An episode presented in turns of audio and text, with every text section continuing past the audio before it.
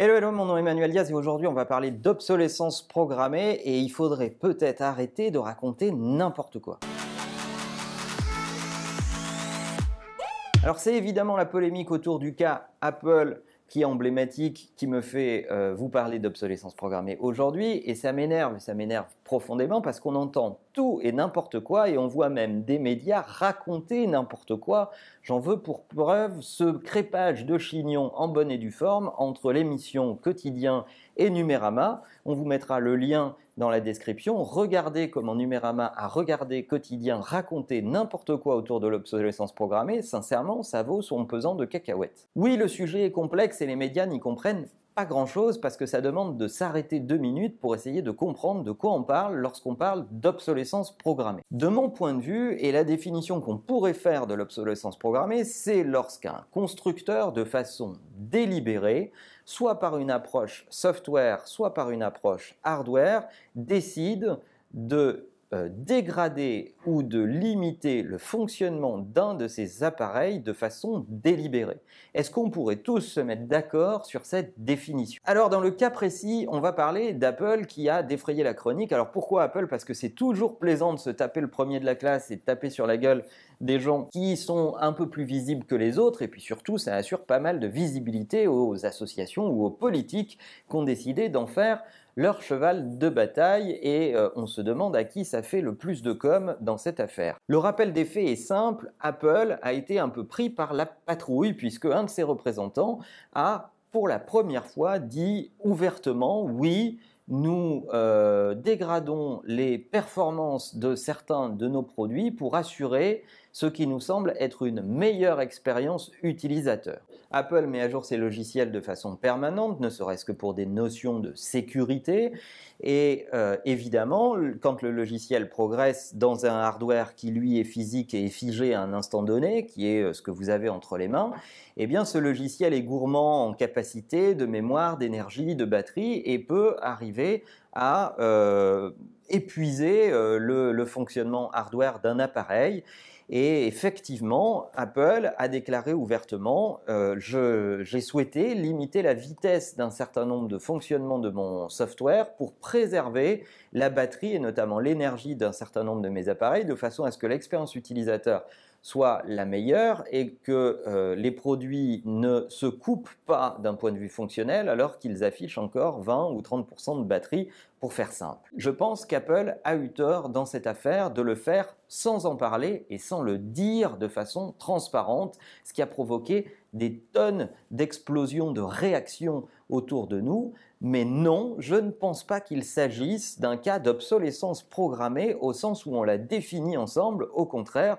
Apple mène des actions pour essayer de faire en sorte que l'expérience de ses utilisateurs soit la meilleure. Ça me semble être le contraire de l'obsolescence programmée. D'ailleurs, pour les plus grands détracteurs de l'obsolescence programmée,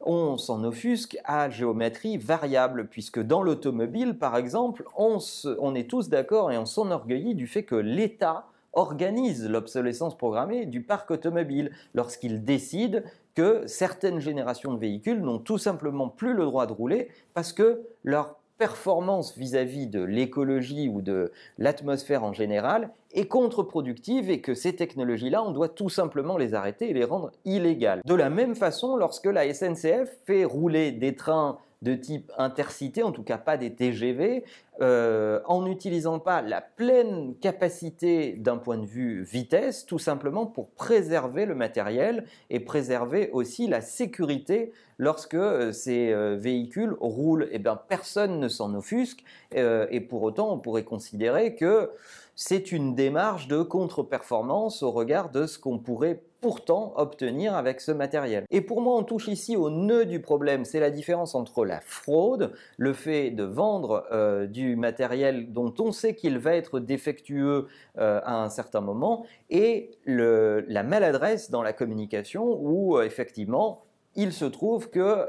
Apple n'a pas clairement dit les choses et c'est précisément ce qu'on pourrait lui reprocher à lui comme à d'autres d'ailleurs, parce qu'on ne voit pas Samsung euh, se prononcer sur ces questions-là, on ne voit pas d'autres constructeurs de high-tech se prononcer sur ces questions-là, et pour autant, l'obsolescence programmée ou les soupçons d'obsolescence programmée existe. Un autre procès s'est ouvert ces derniers temps vis-à-vis de Epson, qui, euh, dans la fabrication de ces cartouches d'encre, semble, et je parle au conditionnel, avoir quant à lui des actions profondément délibérées pour limiter la durée de vie des cartouches d'encre et utiliser euh, des technologies ou des matériaux euh, qui euh, favorise le fait que ces cartouches d'encre semblent sécher plus vite que la moyenne. En conclusion, je pense que ça serait quand même bien de prendre 2-3 précautions sur qui fait quoi, ça serait quand même bien de bien définir ce qu'est l'obsolescence programmée et ce que ça n'est pas, et au final du final, de toute façon, tous ces produits sont entre nos mains, donc la meilleure façon de décider de récompenser ou de sanctionner une marque, c'est un, de continuer à acheter ou ne pas acheter ces produits, deux, de mon point de vue, de regarder quel est l'engagement que ces marques-là mettent, notamment en termes de recyclage, en termes de récupération de produits, etc., etc. Et pour le coup, certaines marques sont en avance et d'autres moins. Et d'ailleurs, on voit la réactivité d'Apple dans son programme de changement de batterie euh, de façon euh, gracieuse euh, très rapidement suite à cette polémique. Pour moi, ça c'est le sens d'une compagnie qui prend en compte ses utilisateurs. J'espère que cet épisode vous permettra d'y voir plus clair dans le marasme médiatique autour de ce sujet. Et en attendant, n'oubliez pas que la meilleure façon de marcher, c'est de vous abonner. À bientôt.